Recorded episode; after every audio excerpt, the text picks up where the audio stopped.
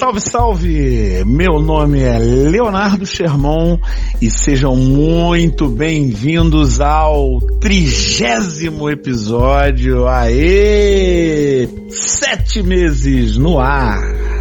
Vocês viram que o Leonardo Sherman já tá todo animadinho comemorando nossos mêsversários. Eu sou a Karine Aragão e esse é o Nadando na Modernidade Líquida, seu mergulho há 30 semanas em diálogo e complexificação do cotidiano. E para comemorar o nosso trigésimo episódio, hoje temos a presença especial do professor José Newton Júnior, que é mestre em História da África. Oi, eu também estou muito feliz de estar aqui participando então dessa comemoração do trigésimo episódio Boa tarde aí para todo mundo, boa noite, boa tarde ou bom dia para todos vocês. A nossa conversa com o professor Júnior pontuou sua pesquisa de mestrado sobre o líder estudantil Steve Biko, os recentes acontecimentos de racismo pelos quais ele passou e as possibilidades de construção para uma sociedade antirracista. Vamos mergulhar? Demorou. Aí sim.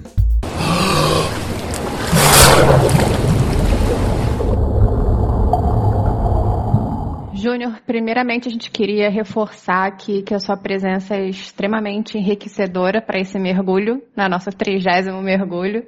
E certamente a sua formação nos possibilita discutir diversos assuntos. Dentre eles, um que me interessa bastante diz respeito à construção do nosso imaginário cultural. Mais precisamente, a tentativa de algumas esferas públicas e de algumas posturas individuais que pretendem legitimar aquela ideia de que nós deveríamos viver em uma sociedade dividida em castas, em que o trânsito dos corpos fosse delimitado pela cor da pele, pela classe social, pelo gênero e por essas categorias afins. Nesse sentido, eu queria saber como foi a sua experiência como professor, como pesquisador e como cidadão trabalhando em cima da figura do Steve Biko. Será que você pode falar um pouquinho desse seu trabalho para gente? Na minha graduação em História, no, na minha monografia de conclusão de curso, eu decidi fazer alguma coisa em história da África. Né? Inicialmente não sabia em que período, que lugar da África, enfim. Mas como era um curso novo, assim, em história da África, quando eu estava fazendo minha graduação, eu, eu resolvi ir para a história da África nesse sentido e tinha recém acontecido a Copa do Mundo da África do Sul. E aí me chamou a atenção a história do país, da África do Sul. E aí o apartheid, sem dúvida, né? Já tinha ouvido falar de Nelson Mandela, sem tudo isso. Então, assim, ah, é esse período que eu quero estudar, o período do apartheid, que é um período de segregação legal, né? E bem recente, imaginar que quanto o mundo caminhava aí né, na década de 70, de 60 a gente tem movimento grande pelos direitos civis nos Estados Unidos. A África do Sul vivia uma segregação totalmente legalizada, enfim e movimentos discutindo isso, se antepondo a essa segregação racial. E aí eu cheguei ao, ponto de estudar esse movimento. Então fui estudar a legislação em cima disso, a legislação do apartheid, né? Porque eram leis, né? A lei do passe, a lei da discriminação de casamentos interraciais, por exemplo, a lei de banimento, né? Dos movimentos dos partidos negros, né? O Congresso Nacional Africano, o Pan-Africanismo. E aí tudo isso me chamou muita atenção. E foi nesse contexto que eu fui pesquisar sobre né, para minha monografia e encontrei a figura do Steve Biko, que é um estudante, né, também universitário, e que vai entrar em ação, vamos dizer assim, na luta contra o apartheid depois que os movimentos tradicionais, né, é, o Congresso Nacional Africano e o movimento pan-africanismo da África do Sul são banidos na década de 60 e seus principais líderes então são exilados e presos. E aí surge esse movimento de estudantes que começam discussões intelectuais em cima disso, teorizando sobre o tema, discutindo sobre a legitimidade dessa segregação racial na África do Sul. E me chamou a atenção a liderança, o papel desse jovem líder negro, Steve Biko, que era um estudante de medicina, e que começa, sobretudo, a gerar um movimento de libertação psicológica, porque o problema nesse contexto de segregação racial na África do Sul é que o negro se achava inferior, né? Ele já nascia achando que tinha algum problema ele ser negro, justamente por causa dos direitos que ele não tinha por ser negro. Então ele, ele, ele associava isso ao fato da cor da sua pele. O problema estava na cor da sua pele. Então esse negro vivia sem estímulo, sem motivação, sem autoestima, e o Steve vai trabalhar em cima disso, de destruir essa ideia que gerava medo, incerteza, insegurança a parte dos negros. Então, de destruir essa ideia que não tem nada de problema, de resgatar essa dignidade dos corpos negros. Eu acho que essa é a principal contribuição dele, essa libertação psicológica. O principal conceito que ele traz para o debate é o de consciência negra. De certa maneira, uma evolução, talvez, a gente possa dizer assim, do conceito de negritude, que não é um conceito africano. É um conceito surgido na América e na Europa. E que depois chega à África através de escritores africanos que viviam na França, sobretudo. E ele, de certa maneira, adapta isso para um contexto especificamente africano. Agora, Muita gente pensa que ele era amigo do Nelson Mandela e que eles dois viviam juntos no movimento e, e é um equívoco tremendo. Talvez, Júnior, seria interessante a gente aqui dar uma passada geral nessa história do apartheid na África do Sul. Como é que surgiu isso? Uma visão sobre o Nelson Mandela e o Steve Biko. Porque essas figuras, apesar de terem importância capital no movimento, elas têm uma popularidade muito diferente entre si. O Steve Biko, com certeza, é muito menos conhecido do que o Nelson Mandela. Você poderia dar, fazer um panorama geral, assim, do apartheid e do Congresso Nacional Africano e do movimento do SASO, né, o movimento do Steve Biko e de todo esse cenário ali dos anos 70. Então, o, o apartheid começa é, em 1948 como, como regime legal de segregação entre brancos e negros, né? A palavra apartheid quer dizer separação. Exatamente isso. A ideia era que eles crescessem ambos os grupos mais separados. Impressionante que seja no mesmo ano da criação da Declaração dos Direitos Humanos. Exatamente, como você disse, no ano da Declaração dos Direitos Humanos. E é interessante que esse regime legal, né, a ideia era separar negros e brancos, sendo que os negros ficaram com 13% do território, sendo eles 97% da população. E os brancos ficaram com o restante do território, ou seja, a melhor parte, a maior parte do território sul-africano. É importante entender que a colonização africana se dá inicialmente pelos holandeses calvinistas que chegam ali na Península do Cabo. Depois, os ingleses chegam nesse mesmo território com o objetivo de traçar o caminho para as Índias, né, de explorar as Índias. Então, eles constroem ali feitorias e os holandeses acabam indo para o interior, território que hoje é África do Sul. E lá, indo para o interior, eles vão encontrar com, com a tribo dos Coças, dos Zulus, e vão, vai haver enfrentamento desses povos e vão acabar colonizando esses povos, os holandeses, que vão ser conhecidos como Boyers, quer dizer camponês, e de fato que em 1948 o Partido Nacional ele vence as eleições onde só brancos puderam votar e estipulam esse regime segregacional que ficou conhecido como apartheid, né, que é a palavra em africano que quer dizer separação, né? E essa era a ideia.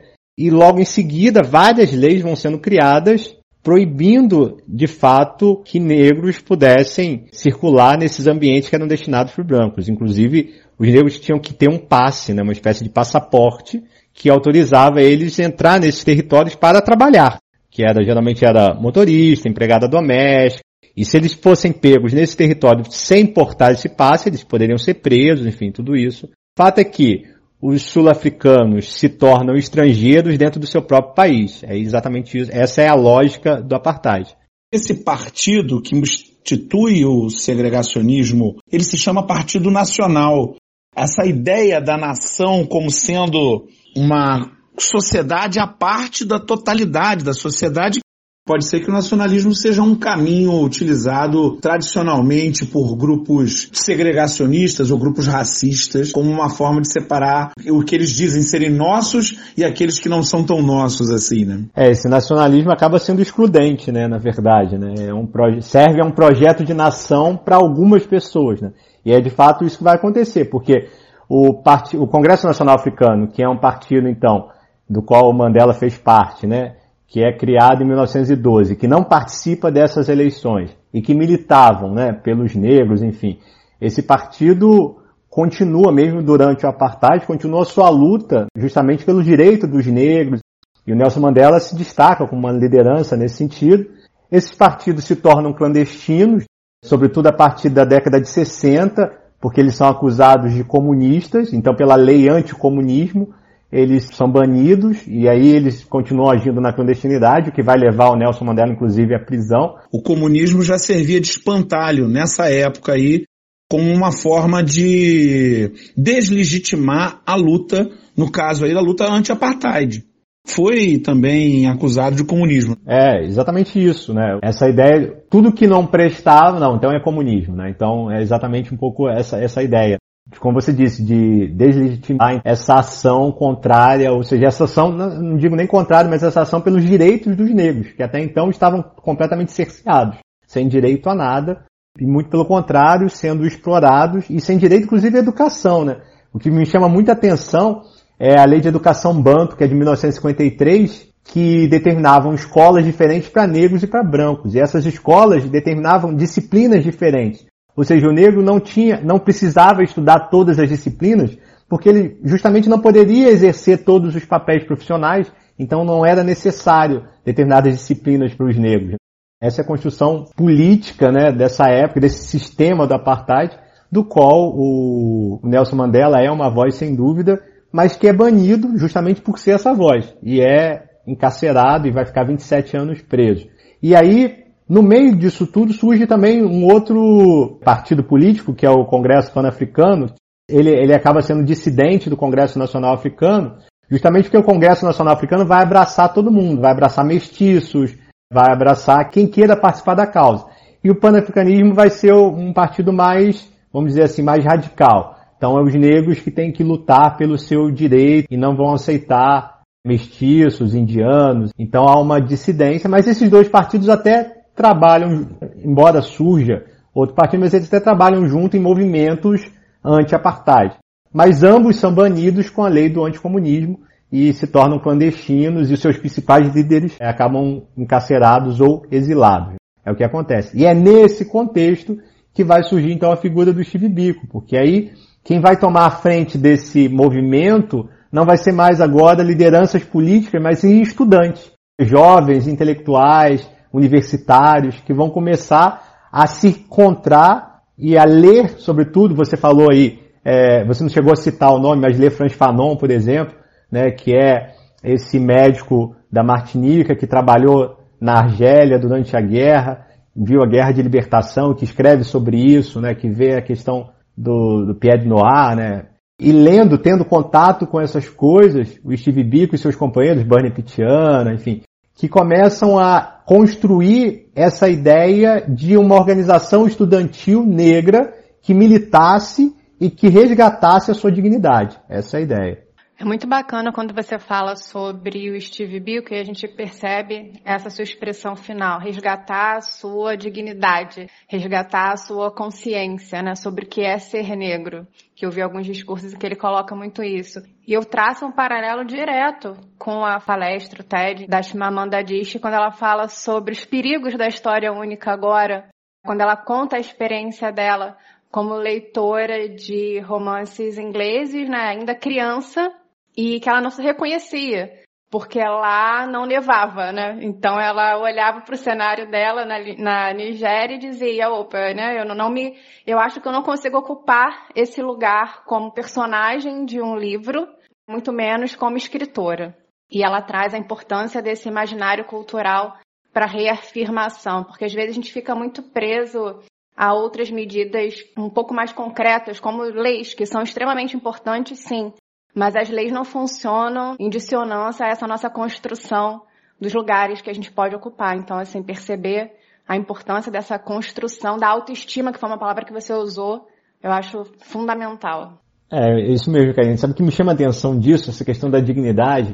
Vamos fazer uma viagem como se estivesse na África do Sul nesse contexto. Imaginem um adulto sem passe num território de brancos, ele está lá, e uma criança de dois anos, branca, dois, três, quatro anos, brincando, e vê esse negro nesse lugar, ela poderia simplesmente gritar e pedir que o policial prendesse aquele negro. Ou seja, uma criança, ela tem uma identidade, ela é uma pessoa, e esse negro não é, porque ele não pode, porque ele não tem autorização para estar naquele lugar, sendo que é o seu país. Então, esse negro muitas vezes crescia achando que tinha uma coisa errada com ele em ter nascido negro, tem algum problema comigo eu ser negro. Então, esse negro se encontrava muitas das vezes sem reconhecer sua própria identidade, sem saber qual é essa identidade e sem valorizar a sua identidade. Eu acho que o trabalho do Bico foi exatamente isso, de resgatar. Por isso essa frase emblemática, Black is beautiful. Não tem nada de errado, né? A gente tem uma história, a gente tem uma tradição, a gente tem uma origem, porque tudo isso foi negado para esse negro. Ele não tinha mais a sua história, não tinha mais a sua tradição, ele, não tinha, ele tinha lá a sua função de servir uma posição de subalternidade e estava muito bom, porque é para isso que ele, que ele era preparado e, e, esse era o papel dele nessa sociedade segregacional da África do Sul. Então resgatar esse valor, ou seja, não tem nada de errado, muito pelo contrário, né? A gente tem uma história bonita, a gente tem, enfim, tomar consciência de quem você é foi importantíssimo para caminhar para essa libertação. Então, eu acho que o trabalho do Steve Biko é um trabalho de valorização da negritude quando a gente entende negritude como sinônimo de libertação. Ou seja, isso é algo que me deixa livre. Então, acho que é interessante, a gente fala, ele funda esse movimento Consciência Negra, que é justamente isso ele quer desconstruir essa ideia do negro como uma coisa ruim. Ele dá alguns exemplos, né, que as pessoas usam. Ah, você é ovelha negra da família, né? Então, o negro sempre associado ao negativo, né? Você tá, vou te anotar no meu caderninho negro. Então, essa expressão de usar o negro com algo negativo, então ele rompe com isso. Black's beautiful, exatamente, não tem nenhum problema com isso. Então, os negros são convidados e encorajados a levantar a cabeça porque a primeira coisa do sistema opressivo que eles viviam é criar no oprimido medo do opressor. Porque no final das contas, o opressor também tinha medo. Afinal de contas, os oprimidos eram muito mais do que os opressores, falando em quantidade. Então, resgatar essa, essa dignidade, levantar essa cabeça, isso era um golpe poderoso que o apartheid poderia sofrer. Quando o negro entender que não tem nada errado com ele, muito pelo contrário, então vamos à luta, vamos levantar a cabeça, vamos enfrentar esse sistema que é desumano, que é cruel e que é descabido, né? Então quando o negro tomar consciência disso, pronto, é uma arma poderosa que tem. Não tem apartheid que isso sustentaria. Então esse foi o objetivo do Biko. E é interessante como ele fazia isso, né? Porque ele escrevia numa coluna chamada I Write What I Like, quer dizer, eu escrevo o que eu gosto, escrevia com pseudônimo, porque tudo isso, né, poderia ser perseguido por causa disso, e preso e banido, enfim. Escrevia com o pseudônimo de Frank Talk. E nessa coluna ele escrevia nesse jornalzinho da, da SASO, né, que é South Africa Student Organization, que é uma organização de estudantes sul-africanos. Nesse jornalzinho da SASO ele escrevia então mensalmente esses artigos que empoderavam esses estudantes negros. Não, vamos lá, é, é por nossa conta. E chamava a importância do protagonismo nessa luta. Porque embora outros se associavam, digamos, a essa luta, né, chamados liberais, mas ele sempre criticava isso também. Os liberais se associam a essa luta, mas de, de alguma maneira eles usufruem do sistema da apartheid. Depois eles voltam para suas casas, que são nos bairros melhores, que vivem uma condição de conforto melhor do que os negros. Os negros não, voltam para as townships, que é uma espécie de favelas, dos aglomerados, onde se viviam então os sul-africanos negros.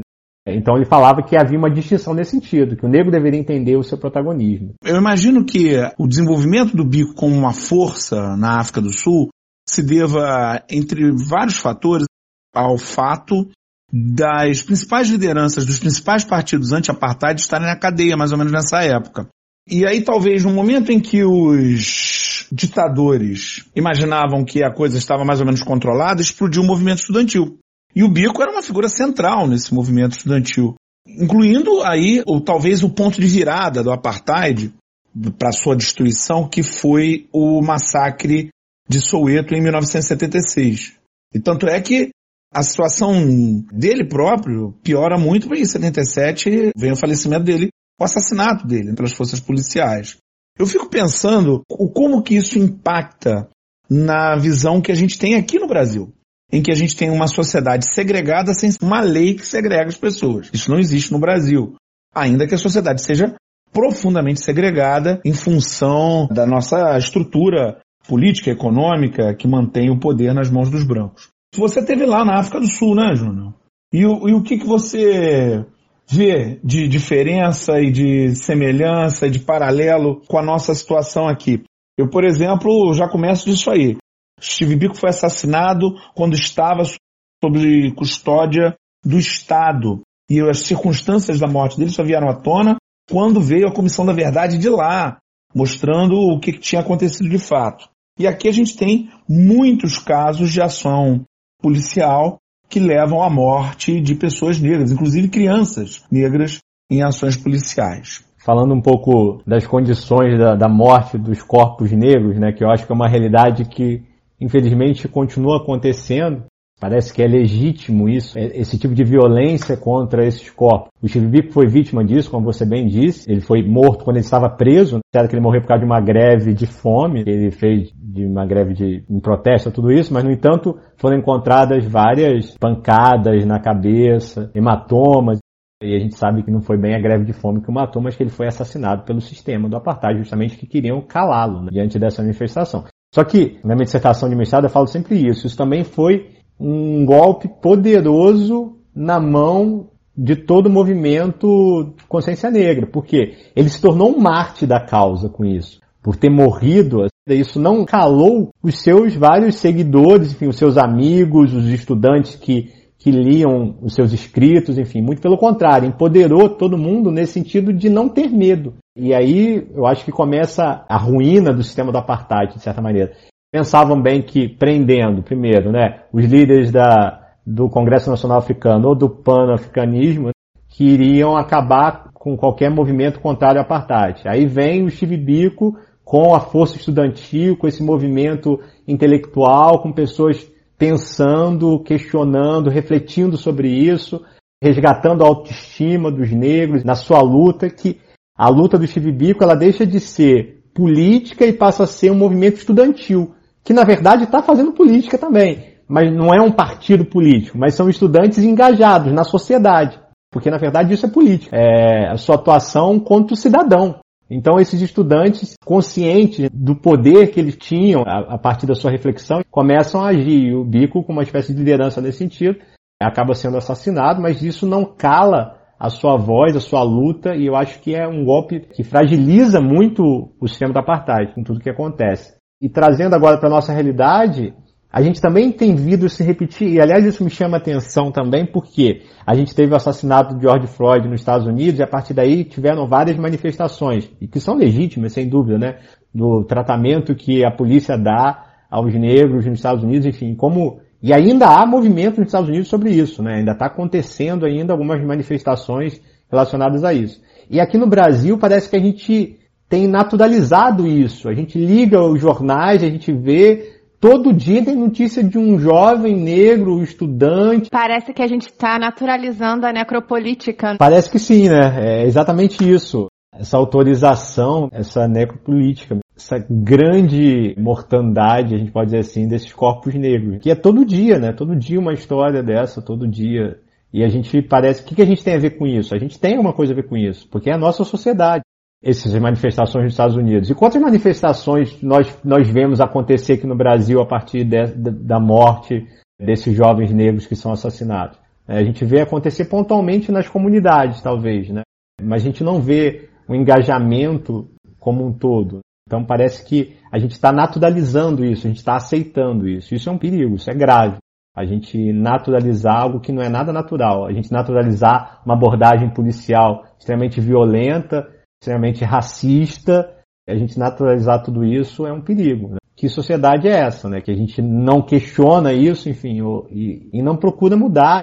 Infelizmente, essas abordagens policiais e a morte de inocentes, ela não é uma ação pontual nem apendicular é a face mais violenta de algo muito maior, que é o racismo, que está presente em todas as estruturas da nossa sociedade. É impossível não falar disso, mas você recentemente foi alvo de é, racismo direto, declarado.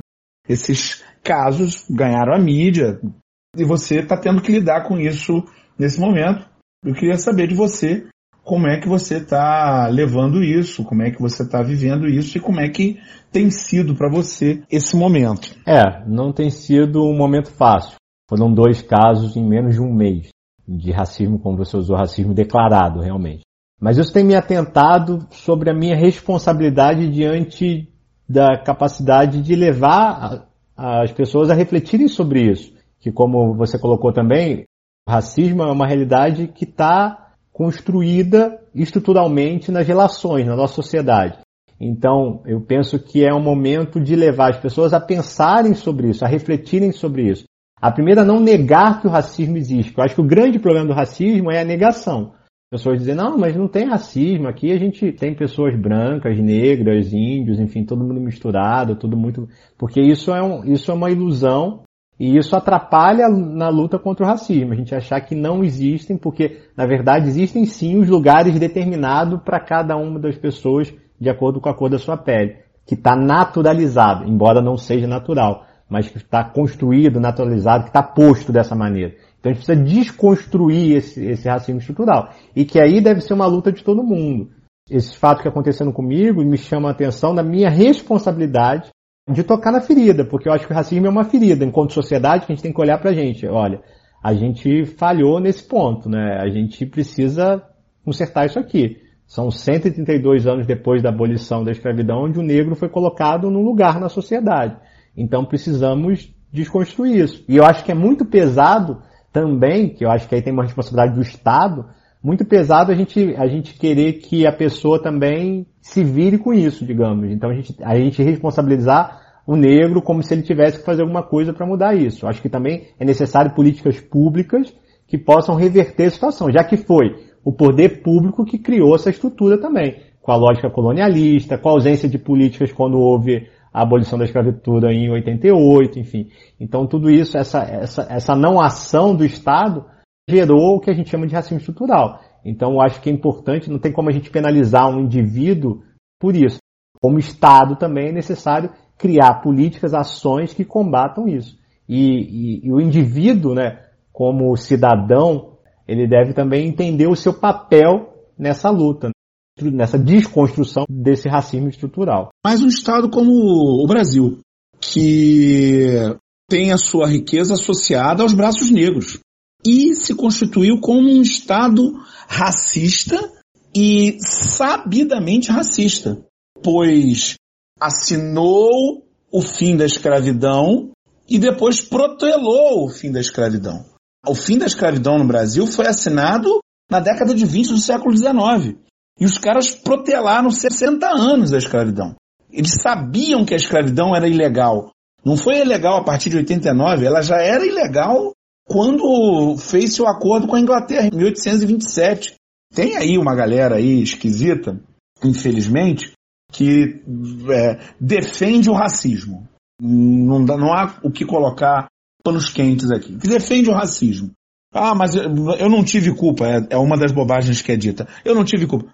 A gente está aí, ó, o Estado brasileiro, a riqueza constituída no Estado brasileiro foi constituída com braços negros. Negros que não aproveitaram dessa riqueza, que não receberam nada disso, que não eram nem propriedade de si próprios. E se a gente pensar, 132 anos vai dar aí cinco gerações. Cinco gerações é pouquíssimo tempo, é muito pouco tempo para essa chaga aberta se fechar. O que me deixa mais impressionado no caso que aconteceu com você, Júnior, esses dois casos, na verdade, de três rapazes, é que são todos garotos muito novos. Porque quando um homem branco de 65 anos, como que a gente vê por aí, apresenta o comportamento racista, a gente lamenta, mas sabe que de certa maneira aquele ali é um caso quase que perdido. É muito difícil mudar aquilo. Ao passo que o racismo, quando ele aparece em pessoas tão jovens, ainda estão no processo de formação, me dá uma certa dor como educador de que talvez ali tenha algum problema ainda no processo educacional que possa ser sanado. Pelo que a gente já conversou, parece que também teve um outro lado positivo nessa coisa toda, que foram os outros jovens, os outros alunos, os outros estudantes. Queria saber de você como é que foi isso. Então, o que chama atenção é que exatamente esses outros estudantes que viram o fato no primeiro ocorrido foram esses estudantes que viram o ataque racista e repreenderam o colega no primeiro momento, né, dizendo que estava que não era para fazer aquilo. Então isso me deixa contente. E depois a repercussão que isso teve, né, de alunos que foram ex-alunos meus, que foram ex-alunos, e que tiveram a chance também de refletir sobre os sistemas em sala de aula, né? quando a gente ensina lá no sétimo ano já um pouco de história da África, a gente introduz um pouco da importância dessa história, né? Que independente da nossa origem familiar, todos nós brasileiros, a gente carrega um pouco de África em nós mesmos, que as pessoas possam entender como é importante a formação nesse sentido, para combater esse tipo de postura. Claro que a gente fica bastante decepcionado quando isso vem de duas pessoas bastante jovens. Né? Esse comportamento de três pessoas bastante jovens. A gente fica um pouco desesperançado, mas por outro lado, a quantidade de pessoas que se manifestaram contrárias àquilo é muito maior. Então isso me, me retoma a esperança, né, que esse é o caminho da gente construir uma sociedade então melhor nesse sentido. E a importância que isso tem em sala de aula. Esse movimento que aconteceu na internet, contrariando essas atitudes racistas, o levantamento da hashtag Somos Todos Júnior, vou te falar que do lado de cá, de quem estava participando disso, como sua amiga e observadora, foi muito bacana. E é uma coisa que a gente pontua muito aqui nos nossos diálogos no podcast. Quem faz a ferramenta somos nós. Então, como aí a ferramenta, né, as redes sociais serviram também para a gente tentar quebrar com esse mito da democracia racial. Dito isso, nosso diálogo está muito bom, mas chega a hora da gente perguntar. E agora, José? E agora, José? Júnior, em vista das questões que a gente levantou na nossa primeira parte da conversa, falando sobre a importância de reorganizar o nosso imaginário cultural, da gente pensar nas questões relacionadas à necropolítica, na ilusão da democracia racial e com as suas experiências de estudo e suas experiências de vida, que você consegue ver como apontamentos para a gente tentar formar uma sociedade antirracista, principalmente pensando nas crianças, nos adolescentes e na, na nossa construção geral? É, a primeira coisa, penso que seja não negar o racismo. Então, entender que ele existe e a, e a reflexão em cima disso. Entender o que é o racismo estrutural, que ele está presente na sociedade. Então, refletir sobre isso, discutir sobre isso, criar espaços para se falar sobre racismo, como vocês estão fazendo no podcast de vocês, maravilhosamente. Então, acho que isso é muito legal. As pessoas lerem, se informar sobre isso, né? leitura, reflexão, isso é uma maneira importantíssima para a desconstrução desse racismo estrutural. E ainda, como educador, acho que é importante na escola a aplicação da Lei 10.639, que é essa lei de obrigatoriedade do ensino de história da África e cultura afro-brasileira. Então é importante que isso seja feito para valer.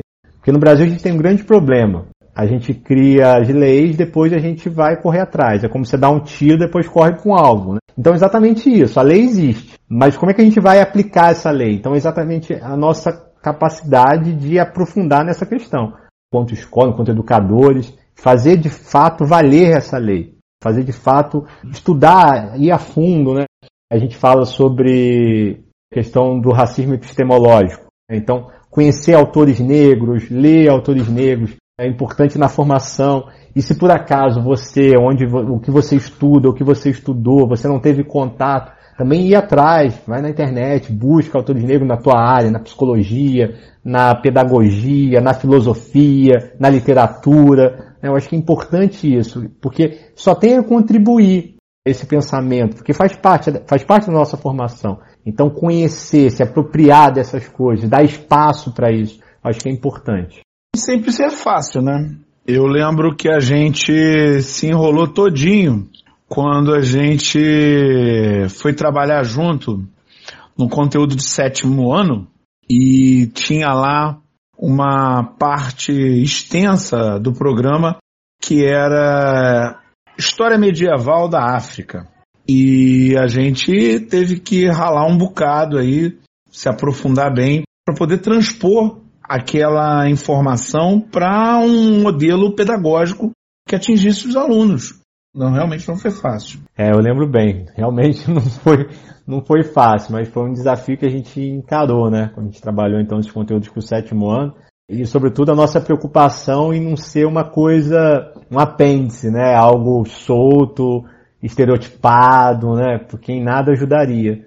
E a gente ralou exatamente para dar esse contexto, para dar a real importância daquilo, de fazer conexão com o estudo, essa lógica de a gente estudar só a história da Europa, enfim. Então, de desconstruir exatamente isso, acho que a gente, a gente foi muito por esse lado, né? Mas a gente, a gente teve, a gente suou um pouquinho, né? Para poder preparar essas aulas, para que desse, então, a responsabilidade que elas têm, né? Enquanto formação dos nossos estudantes. Isso é importante é, a gente pontuar. Fundamental também para tentar desconstruir um preconceito que é muito forte aqui no Brasil, que é o preconceito religioso. Nós temos aqui no Brasil linhas religiosas da igreja evangélica que demonizam as religiões africanas, as religiões de matriz africana. Isso é muito forte, é muito presente e o estudo dessas culturas e obviamente das suas religiões, de certa maneira traz um outro caminho de se apropriar dessas informações de uma maneira mais respeitosa e separar as coisas. Obviamente, quem tem como caminho religioso uma igreja evangélica não tem por que demonizar qualquer religião que seja. Ainda mais quando a demonização é feita exatamente contra grupos que já são oprimidos, da mesma maneira que era feito na época do Império ou mesmo na época colonial. Essa demonização, infelizmente, não é coisa nova estava presente até no Pagador de Promessas, do genial Dias Gomes. Quem não viu o Pagador de Promessas, veja o Pagador de Promessas, a história do Zé do Burro e a sua cruz e Yansan.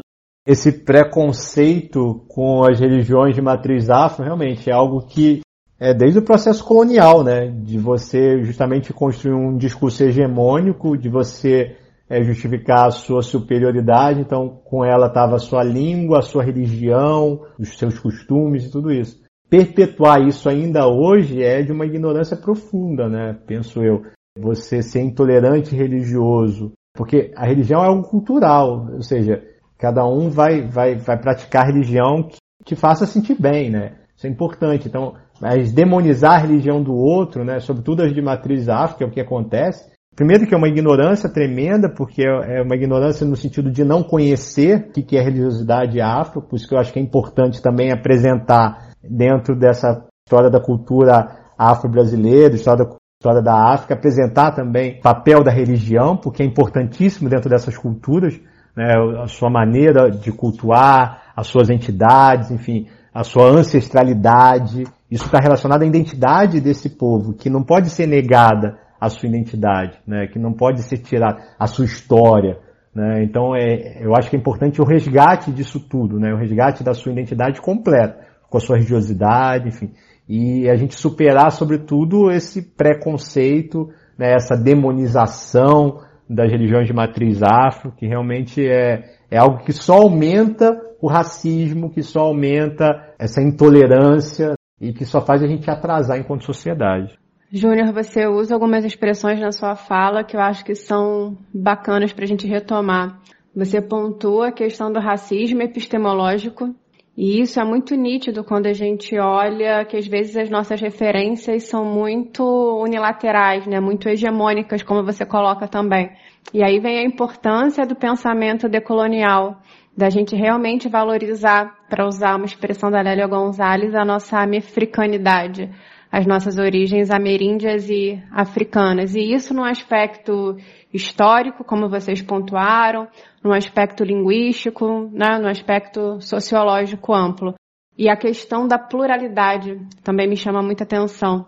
É uma observação que eu acredito que a gente, a gente tenha que fazer nas nossas referências epistemológicas, como você colocou, e nas nossas ações, né, nos espaços que a gente ocupa no dia a dia. Então eu acho que se você der, frequenta determinado lugar que é frequentado por pessoas brancas e você não vê o colorido, digamos assim, daquele espaço, ele não é frequentado por negros também, tem algo aí implícito, né, que mostra pra gente que realmente tem né, um aspecto estranho nessa hegemonia de cor. É interessante que as pessoas têm me perguntado, às vezes, é, o que, que eu posso fazer então para ser um antirracista? Quais são as posturas que eu posso ter? O que, que eu posso fazer, na verdade, concretamente? E é exatamente isso que, que você está falando, Karine.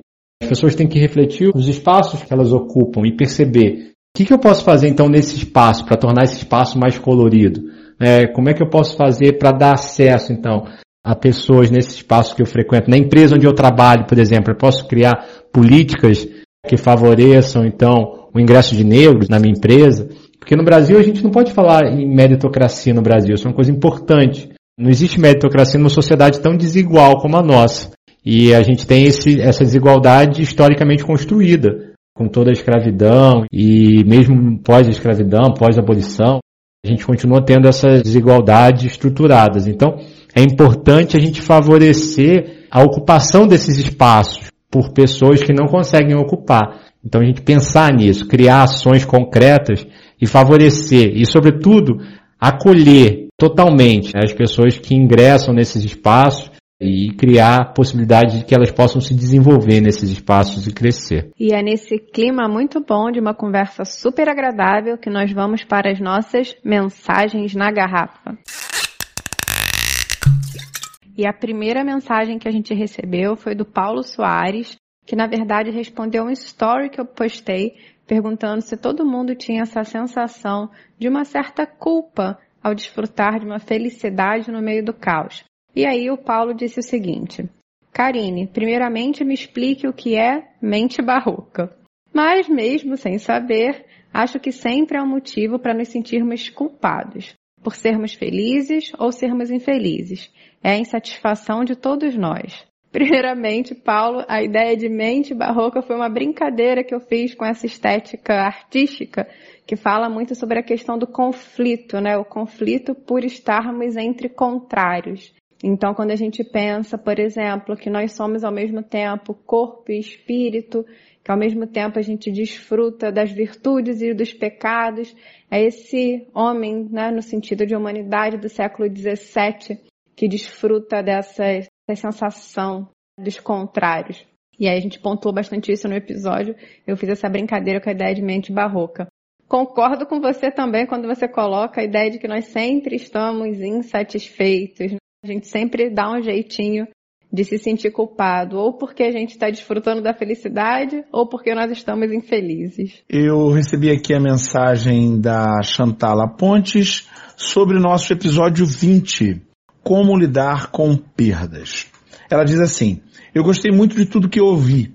A parte que mais me comoveu foi sobre enterrar uma pessoa que amamos sem estar na presença de amigos, parentes, de pessoas que poderiam funcionar como um recurso simbólico de apoio no momento desses. Apoio forte, quase indispensável. Eu lembrei do enterro do meu irmão. O que mais me deu força naquele dia foi o fato de estar cercada de pessoas que o amavam e que me amavam. Isso ajuda a atenuar os efeitos dessa travessia tão dura e que, na maior parte do tempo, é realizada de maneira solitária. A pandemia expôs a escassez em que somos jogados durante o luto de uma forma muito violenta e crua. Muito obrigado pela sua mensagem, Chantala, e realmente a pandemia tem nos colocado numa situação de luto quase que diário.